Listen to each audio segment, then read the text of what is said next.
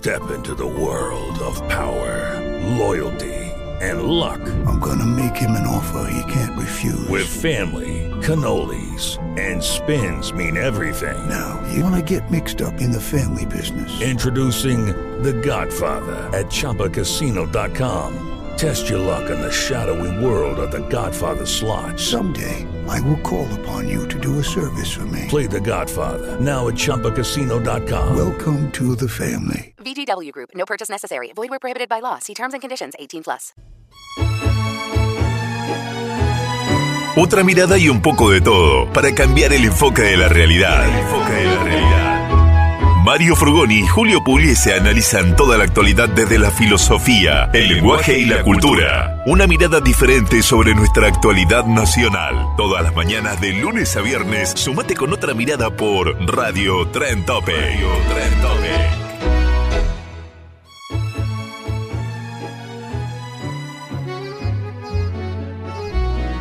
Hola, hola, hola, amigos, hermanos todos, nuevamente aquí en Radio Tren Topic, la radio del presente y del futuro, en nuestro puesto cotidiano de lucha, como decimos siempre, aquí con mi hermano Julio César Pugliese. ¿Qué tal, Mario? ¿Qué tal, Julio?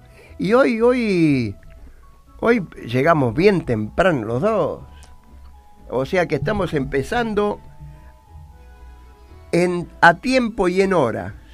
Bien, eh, van a ser 3 menos un minuto. Va, 15 horas menos un minuto. 14 horas 59 minutos. Bien, amigos, hoy va a ser un programa, creo que muy importante, porque va- abre la puerta, abre la puerta a, a dos o tres programas posteriores, donde vamos a hablar de las palabras, del lenguaje, y por qué elegimos este primero por su importancia, por la importancia que tienen todos los seres vivientes.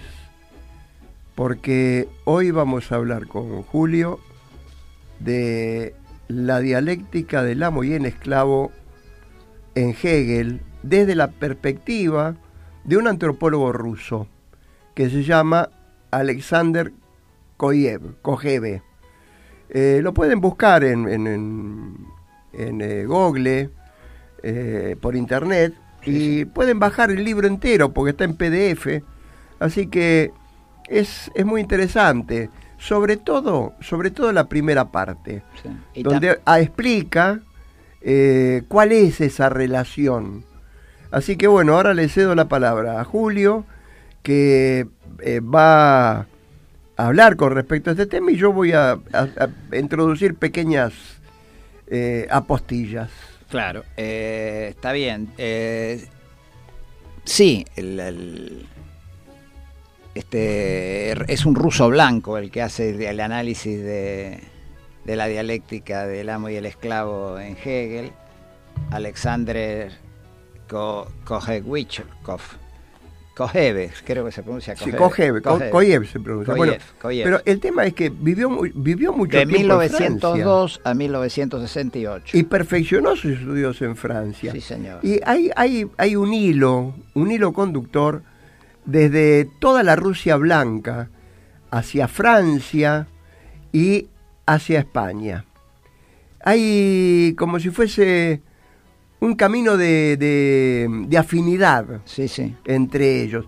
No, no al cohete, no, no en vano, el pensamiento jacobino, el pensamiento rusoniano, llegó e hizo mella en, en- en- en estos pensadores, este, eh, como se llama, rusos. Inclusive hizo mella y fue un- un- una, una fuente para brevar con re- ah, de muchos escritores. Por ejemplo, este, el que hizo Crimen y Castigo, ¿cómo se llama? Este, Dostoyevsky. Dostoyevsky. Claro. ¿eh? O sea, Sí. hay una interacción muy, muy, muy densa, muy profunda, ¿no? Muy rica. Sí. Así que bueno, Y después hay una no, hay una, un, un artículo muy interesante, muy interesante porque es muy claro y por ahí les eh, es, es de lectura mucho más este más llana, más, más simple. llana, sí, y, pero además muy claro y muy muy puntual, que es el, un artículo sobre eh, que tiene que ver justamente con la dialéctica del amo y el esclavo, pero este, está titulado El deseo es el deseo del otro, la influencia de Hegel en Lacan, este, que es de Marcela Negro del SR. Eh, realmente este artículo de Marcela Negro es, es muy bueno y es muy interesante el, la caracterización, ¿no? que el deseo del hombre es el deseo del otro. Este, después, tanto en, en Hegel como, como en, en, este teórico ruso que nunca me sale el nombre, Alexander Koyev. Koyev. Koyev. tanto en Hegel como en Koyev, este, y como en negro, este, en realidad la, la, existencia es la lucha por el reconocimiento. O sea, uno es en la medida que el otro lo reconoce. Si el otro no, si no hay reconocimiento del otro, fíjense la importancia del otro, ¿no? Si no hay reconocimiento del otro, yo diría si no este, que ni siquiera hay conciencia de, de, la existencia propia. Entonces, en esa lucha, lo que dice esto lo, lo, lo, lo, lo explica muy bien este Marcela Negro de, del SR, lo que dice es que en esa lucha hay un momento en que, que puede ser, que es una lucha a muerte, que puede producir la muerte de los dos o la muerte de uno, de uno de los contendientes. Lo, lo que dice Koyev sí. es que el esclavo es esclavo. Claro, porque Porque renuncia. precia su vida. Claro, entonces renuncia. tiene miedo de perderla. Cuando, claro, es a, ante esa lucha, el esclavo, el que va a ser esclavo, dice, no, yo antes de perder la vida me someto. Y ahí deja, este, ahí pierde su libertad y se transforma en esclavo. Y, y al ser el esclavo, el, el otro contendiente queda queda como amo y es reconocido por los demás como amo porque es el amo, porque tiene un esclavo. Este, pero después hay una cosa que es muy interesante, ¿no? que el esclavo es el único que produce y que transforma la realidad.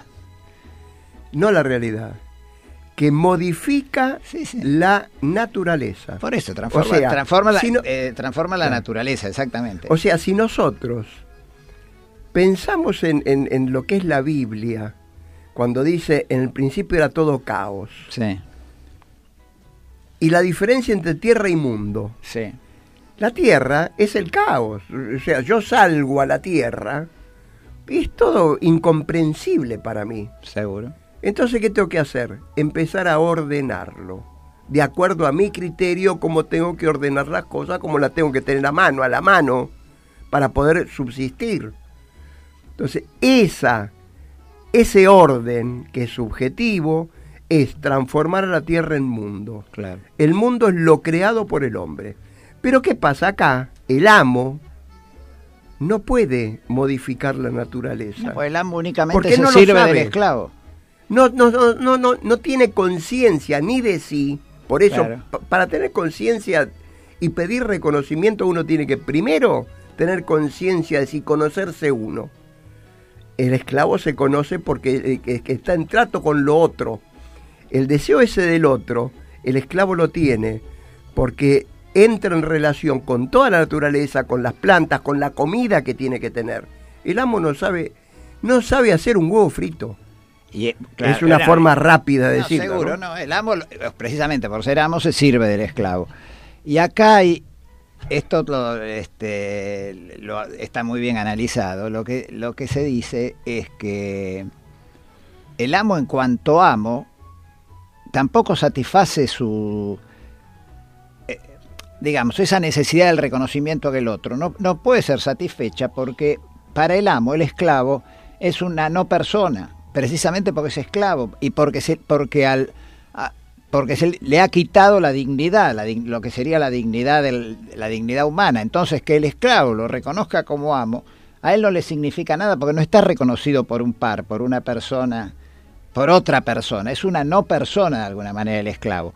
En cambio el esclavo al, al modificar, al transformar con su trabajo, con su, con su, con su esclavitud, al transformar la naturaleza, este, se reconoce en ese trabajo que él hace y tiene la posibilidad de, de ser reconocido, de ser reconocido como, como persona, lo único que tiene que lograr para poder eh, asumirse con plenitud y ser reconocido por el otro, lo único que tiene que conseguir es salir de la esclavitud. Es la, es la libertad. Es la libertad. Ahora, esto lo voy a poner un ejemplo simple, que creo que todos manejan este concepto. Yo creo que todos hemos de alguna manera transitado por ese común que es ser hijo y que el padre lo reconozca o no, o lo obligue, y, estar en esa disputa psicológica por el reconocimiento de los padres.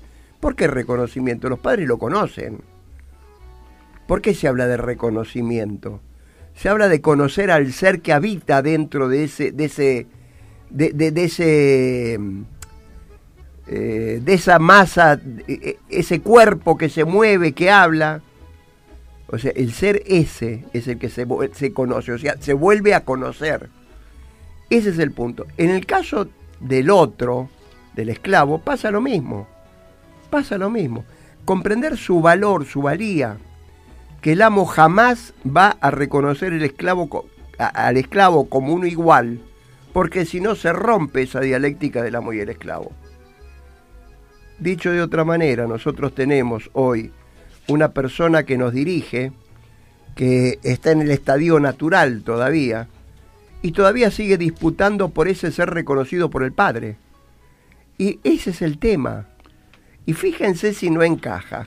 Bueno, continúa, Julio, que te estoy interrumpiendo a, eh, cada ese, digamos, el concepto fundamental es que, el, digamos, el deseo del hombre es el deseo del otro. Y, la constitución de hombre como, como, como, ser humano, como dignidad humana, salir de, de, esa del animal humano, que, del, que hemos hablado varias veces acá en varios programas, este, eh, tiene como requisito indispensable el reconocimiento del otro. El reconocimiento del otro. Ahora, el amo, como amo, al quitarle la dignidad humana al esclavo, él no puede tener dignidad. No puede tener dignidad porque tampoco le, le sirve el reconocimiento de una no persona, porque sería una no persona el esclavo. Este, y por eso es una vorágine sobre sí mismo, de seguir esclavizando y seguir y seguir y seguir sobre buscando. sobre estos conceptos se apoya también Lacan este, en, su psicoanálisis y también acá dentro de los teóricos acá en nuestro país este Jorge Aleman, que es un lacaniano que ha realizado, no solo lacaniano, que ha realizado profundas este, estudios sobre, sobre el pensamiento de Lacan, sino que además era amigo personal y ha, realizado un estudio muy importante sobre el, concepto de, de Laclau, sobre populismo. O sea, vamos a, vamos a volver a eso porque eso es, me parece que es muy importante. Tengo una perrita. Para darle... De producción propia. A ver. No, cuando, cuando hablemos de populismo. Bueno. No, yo quería leer, leer lea, lea, alguna parte y después lo analizamos. Vamos. De Marcela Negro de la CR. Hablando de Lacan, lo que dice, Lacan participó en los cursos de, de Kojeve, ¿cómo es este? Koyev. Koyev, el ruso, porque la J se, se, transforma en I. En I. Sí, sí, Koyev. Y Jesús Nazareno. Y Jesús no se pronuncia la J. Claro. Bueno, Lacan participó en los cursos de Koyev sobre la fenomenología, del espíritu, Este, que es uno de los libros capitales de, de, ah, Hegel. Lo comento así entre simplemente. 1933 y 1934, sí. Muy simplemente, eh, la fenomenología del espíritu. Hegel habla de los tres estadios. Sí. O sea, del estadio base, después del estadio de la conciencia, y del el último es el estadio del espíritu. Y habla de, de trascender cada estadio, pero sin perderlo o sea, manteniéndolo dentro de uno. O sea, cuando uno trasciende esa animalidad, que se transforma en ser humano, no significa que deje de ser animal, porque seguimos siendo animales porque tenemos instintos animales, instintos de, de, las necesidades básicas. Y todo lo que pasa es que al ser ser humano uno las controla, las conduce, eh, le dice no, espera ahora, no, más tarde, modifica su, impronta. No sé si puedo. Sí, sí, sí. Yo, expresarlo, ¿no? vamos a traerlo. Yo lo tengo Dale. en casa, lo- lo- lo- lo- casi todos los libros de Hegel. Dale, Hay continúa. uno que tiene un prólogo de, de Marx muy interesante. Claro, pero- Creo que es la fenomenología del espíritu, si Eh, no eh, me equivoco. tendríamos que leer a personas que, que hacen los, los. Porque uno lo puede. Yo no lo sé explicar. Claro. Y para, para bajarlo al lenguaje llano, que para que todos lo, interpreten, es mejor leer a una persona que Sí, claro, que habla, como que en este caso, como en este caso de esta chica, Sí, sí, sí. ¿eh? Eh, de Negri, Sí, sí. Eh, Negro. eh, negro de, de las R's, Negro de la Serre, sí, Marcela Negro de la Serre. Bueno, dice entonces que Lacan participó en los, en los cursos de Koyev sobre la fenomenología del espíritu entre 1933 y 1934 y se apoyó en algunos de sus conceptos para desarrollar los propios. Este, dice más adelante, en este artículo se refiere al artículo que está escribiendo ella, que estamos analizando. eh, me refiero a Marcela Negro de la Serre. Dice, en este artículo se revisarán los textos de Alexandre Koyev y cuando se hable de la influencia de Hegel en Lacan, el lector estará advertido de que se está hablando de la interpretación de Koyev que Koyev hizo sobre Hegel. Se realizará una breve eh, puntuación de sus textos, la dialéctica del amo y el esclavo y la idea de muerte en Hegel. Y se señalarán cuatro cuestiones. El deseo como el deseo del otro y como deseo de reconocimiento, la dialéctica del amo y el esclavo y el concepto de negación. Los conceptos mencionados son necesarios para comprender cómo entiende Lacan la relación del yo con el otro, del sujeto con el otro y del sujeto con el objeto A. Estos temas están concebidos a partir de la idea hegeliana del deseo, puesto que para Hegel el hombre desea ser reconocido por el otro como hombre, porque esta es la única forma de saberse hombre. Y el modo en que esto sucede es vía del deseo, que es lo verdaderamente propio del hombre. Así el deseo queda inevitablemente enganchado al otro. Bueno, este hemos desarrollado algo sobre la idea del, reconocimiento. Esto es más que nada, esto, esto, lo- digo, nuestro programa, el programa de radio, a veces uno se mete en temas que son un poco arduos por ahí, un poco espinosos por ahí. No, no, no, no este, correctos para la radio, pero, pero sí, yo creo que sí, que es importante, aunque uno a veces tenga que apretar tanto. Judy was boring. Hello. Then Judy discovered ChumbaCasino.com. It's my little escape. Now Judy's the life of the party. Oh, baby, Mama's bringing home the bacon. Whoa, take it easy, Judy. The Chumba life is for everybody. So go to ChumbaCasino.com and play over 100 casino style games. Join today and play for free for your chance to redeem some serious prizes. ChumbaCasino.com. Purchase necessary. Void where prohibited by law. 18 plus terms and conditions apply. See website for details. Hello, it is Ryan, and we could all use an extra bright spot in our day, couldn't we? Just to make up for things like sitting in traffic, doing the dishes, counting your steps, you know, all the mundane stuff. That is why I'm such a big fan of Chumba Casino. Chumba Casino has all your favorite social casino style games that you can play for free anytime, anywhere with daily bonuses. That should brighten your day a little.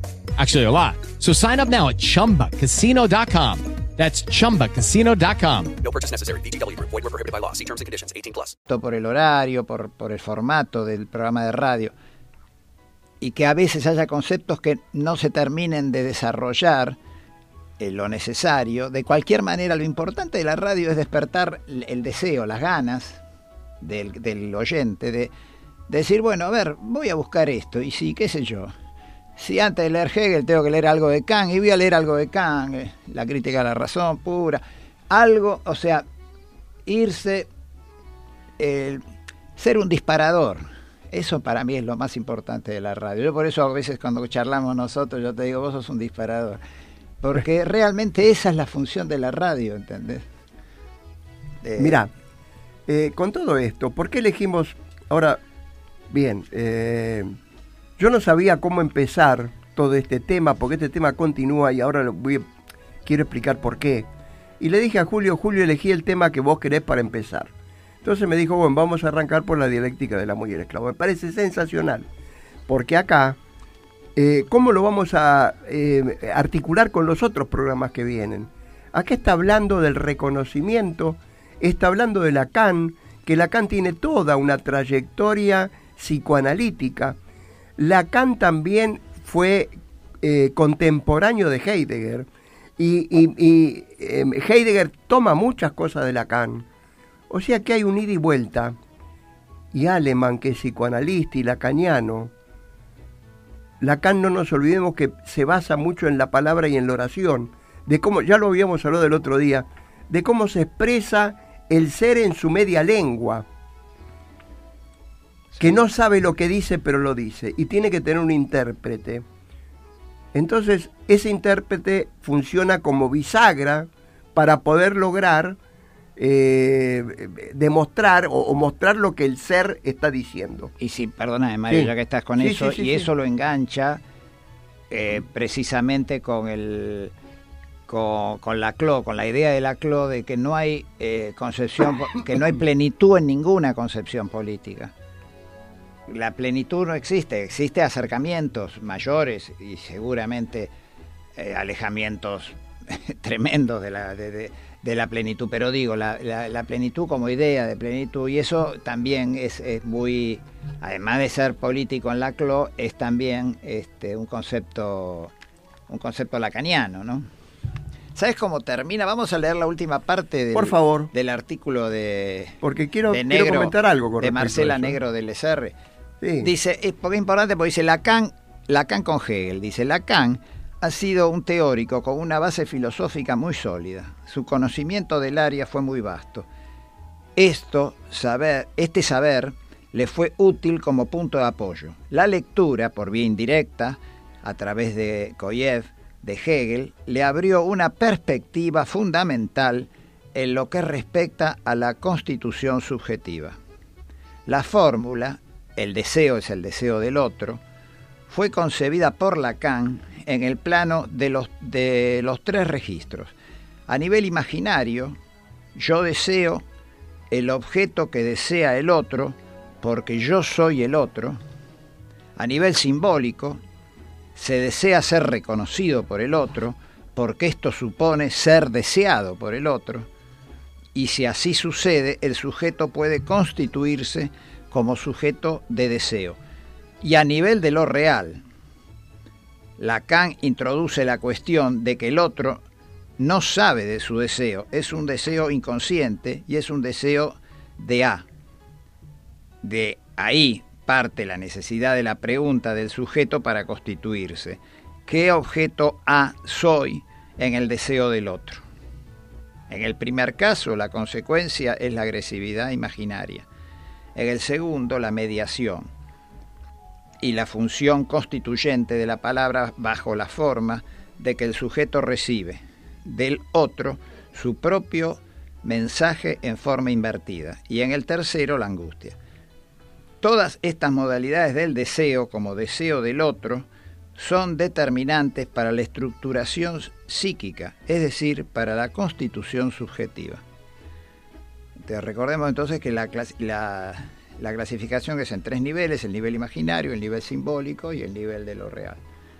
Este, bueno, es muy eh, son apuntes, son pincelazos que damos para que se, después se profundice en esto, porque es imposible desarrollar. Ahora bien, vamos a simplificar esto lo más que podamos.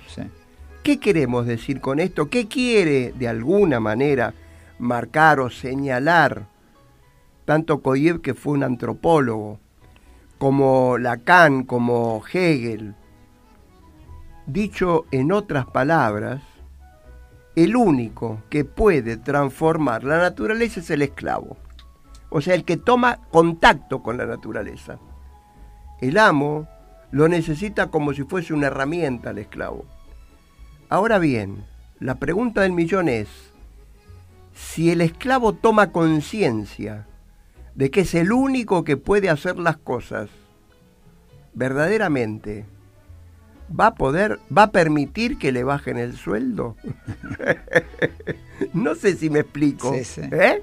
No, que eh, Hacelo además vos. lo, lo que dice... Que este, diga muy simple, hacelo vos. Claro, lo que dice Koyev y lo que dice Hegel también en la dialéctica del amo y el esclavo, dice que el- no solo que, que lo único que le faltaría al esclavo, el esclavo ya transforma la, la realidad, ya se expresa en su trabajo, lo, que- lo único que necesitaría el, el esclavo es salir de su esclavitud Tal para cual. ser reconocido por el otro, pero lo demás ya lo, lo, lo, lo tiene Lo tiene todo. Y el, el amo no en tiene cambio, nada. el amo no, no- eh, además no le sirve el reconocimiento de una no persona como sería un esclavo. aparte, aparte. O sea, no, ne- no tiene ese reconocimiento por el que luchó, porque en definitiva luchaba para ser reconocido. Bien, ahora bien, hablemos de importancia. Para ustedes, ¿es importante poder transformar la naturaleza o ser una persona que no es reconocida por nadie? O ser una persona que no sabe hacer nada de nada.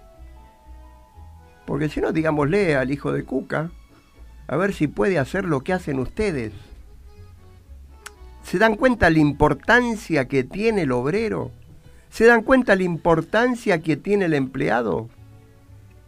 El amo no sabe ni puede hacer esas cosas. Eso es lo más rico que hay. Aparte, acá estamos recuperando la palabra por lo de el- el- lo que leímos el otro día de Alemán Sí. con respecto a que nosotros, los obreros, los empleados, los esclavos, como quieran llamarlo ustedes, el pueblo en sí, lo único que tenemos es el lenguaje. El amo tiene la violencia de los medios, y no solamente la violencia de los medios, sino la violencia de las armas, Y la violencia de la propiedad de los medios y la de violencia producción. de la propiedad. O sea, En cambio, lo- el- los, grandes sectores del pueblo, esto lo, lo desarrolla muy bien Marx, ¿no? Sí. Los grandes sectores del pueblo lo que están, lo que necesitan es salir al mercado a vender su, su fuerza de trabajo, ¿no? Y su fuerza de trabajo es una mercancía más dentro del es una mercancía más. Entonces, en tanto y en cuanto nosotros desconozcamos las palabras y el significado verdadero de las palabras, no vamos a entender de qué se trata. A ese punto vamos. Ojo, yo esta discusión la tuve con un compañero mío, filósofo él, este, está por presentar la tesis de doctorado, cuando le dije, cuando hablamos de las palabras, porque esto tiene que ver con el cratilo de Platón. Y le digo, no, la palabra tiene que ser exacta lo que significa. Entonces no habría poesía, me dice. No, no, ¿por qué? Porque se tiene que resignificar. Claro, esa resignificación son aspectos de lo que significa la palabra y no concepto diametralmente opuesto de esa palabra. ¿A qué universo de conceptos nos reenvía ese tono? Entonces sí, pero que alguien se apropie de la palabra y que la use en ese discurso de forma absoluta y nosotros no sabemos al, universo que responde esa significación. Es ahí donde quedamos entrampados en la tela de araña cual moscas. ¿Queremos ser moscas?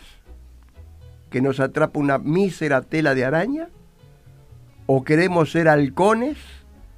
Que no hay telaraña que nos, nos pueda detener. Esa es la elección de cada uno. Así que bueno, terminemos con esto de, de- de la dialéctica del amo y el esclavo. Así, Sí. porque estamos a tiempo y en hora. Bueno, este, O sea, estamos cerrando perfecto, es lo que nunca. este, no, quería para ilustrar nada más decir algo más sobre a- Alexandre Koyev, que es este, este ruso blanco que interpretó, que vivía en Francia. Vivió entre 1902 y 1968.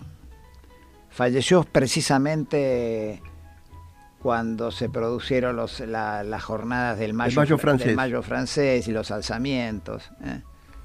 Y entre sus obras está La idea de muerte en Hegel, La dialéctica del amo y el esclavo en Hegel, ¿eh? Lecciones sobre la fenomenología del espíritu, este, entre las principales obras de, de Koyev, ¿no?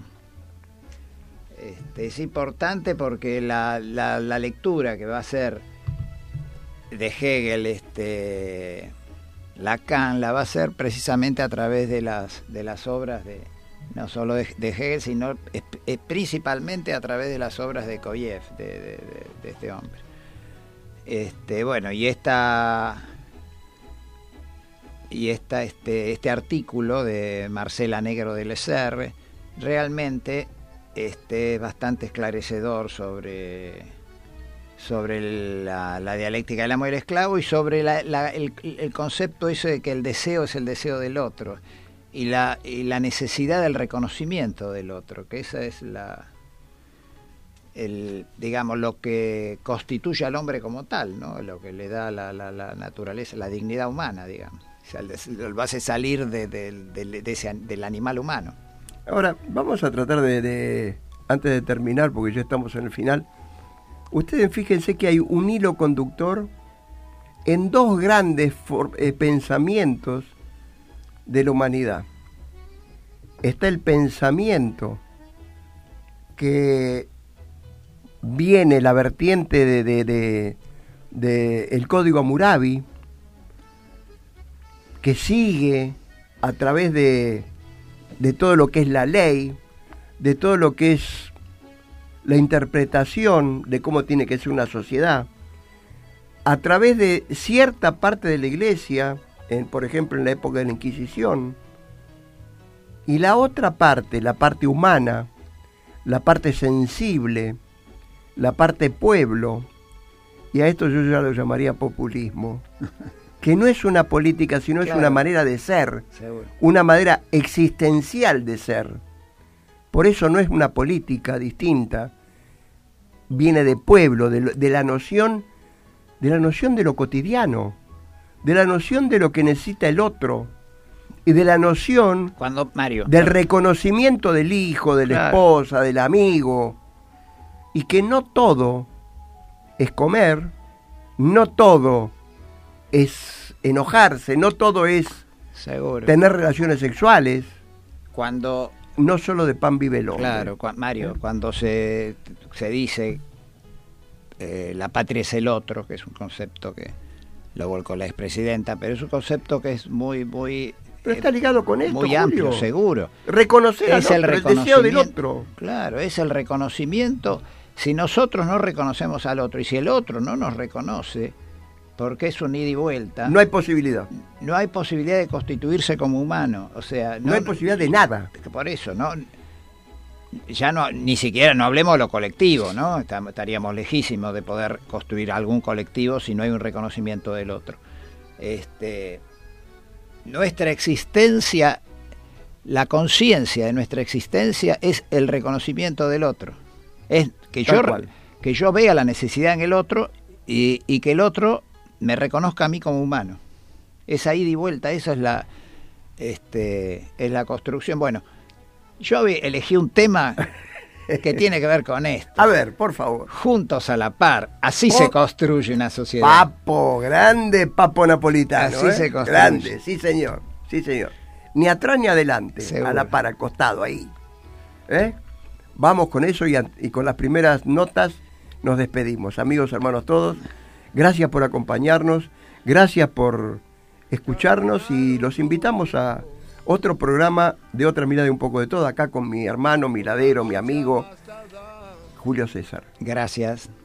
Abrazo fraterno a la ronda. Abrazo a todos. Cartas de amor en el se secan con el sol. Lejos de la gran ciudad esa es mi felicidad, nada como el juntos a la par. Nada como el juntos a la par. Ir caminos de desandar. El honor no lo perdí, ese héroe que hay en mí, nada como el juntos a la par